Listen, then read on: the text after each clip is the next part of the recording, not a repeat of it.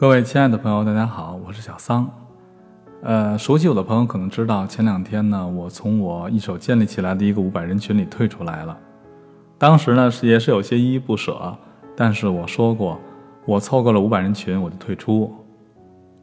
在离开之前呢，我给当时的群友们留了一封信，跟他们说了一说我的感受。可事后呢，我又看了看这封信，我觉得特别希望把这封信分享给大家。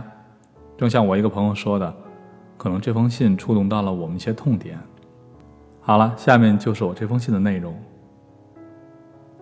尊敬的朋友们，请原谅我的不辞而别。当初建立这个小群，真的没想到会像那些广告群一样，能到五百人。群中的大多数朋友，都是我一个一个拉进来的。记得一年前，拆群在建群的时候，不止一个朋友私下跟我说：“高啊，拆群在建群，筛选出优质客户。”这句话我真的不太喜欢听。搞这个小群，就是为了让大家互相交流，加深理解。毕竟，在这个世界上，我们。都越来越孤独，能有共同的爱好，让大家互相认识，在探讨技术问题的同时，交流各自人生精彩的瞬间，这是多么幸福的事儿！我曾经深深的感到，如果没有共同的爱好，没有共同认知的圈子，虽然在炫耀自己丰富旅程的那一瞬间，能获得一点点满足的快感。但过后，就是长久的空虚。现在，你们有了很多志同道合的伙伴，你们不再孤独。我将要将更多迷失在旅途上的朋友们聚集在一起。我还会搭建其他的圈子，主要是为了帮助更多的新手成为自驾的老鸟。如果因为我的一点点努力，帮助哪怕是一个人平安快乐的完成一段旅途，那么我就心满意足了。如果大家希望帮助我完成这样一个小心愿，就帮我拉更多的朋友们进新的群聊吧。下面是前几天我在群聊里摘下的几句话，没事的时候我总喜欢拿出来看一看。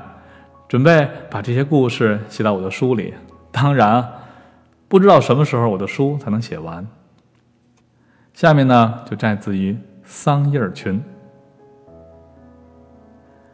有朋友说，所以我们要出去看看、走走，从他们身上借鉴好的品质来改变自己，并能够影响他人。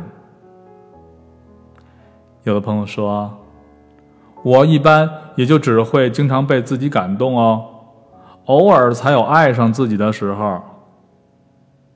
有朋友说：“你说的很好，我听过高晓松讲的一件事，就是发生火灾时，全部人员都在走楼梯疏散，他们前面有个老太太，非常困难的慢慢下，但是所有人都耐心的跟着，没有超越过去，没有拥挤，这就是素质啊。”之前我也说，说实话，以前我不觉得纽约怎么样，但是现在看来，纽约就是纽约，加州永远无法和纽约相比，因为纽约是伟大的。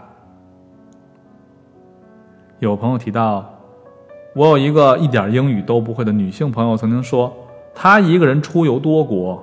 基本没有感觉到语言问题大到令他在国外失去方向的程度。有朋友提到，这就是遵守规则。看日本福岛地震后海啸袭来，道路上的车辆在那么危急的时刻仍能保持交通规则，按序行驶，这种国民素质我们不得不佩服。还有朋友提到。这也是需要我们学习的，从自己开始，从孩子开始，中国也会越来越好。我也曾经说：“好，那就这么说定了，大家一起把善事做起来。”我个人感觉，做善事的意义不仅仅是让我们参与公益，更重要的是重拾人与人之间的信任。要相信，社会上永远有正义和真理的存在。谢谢大家。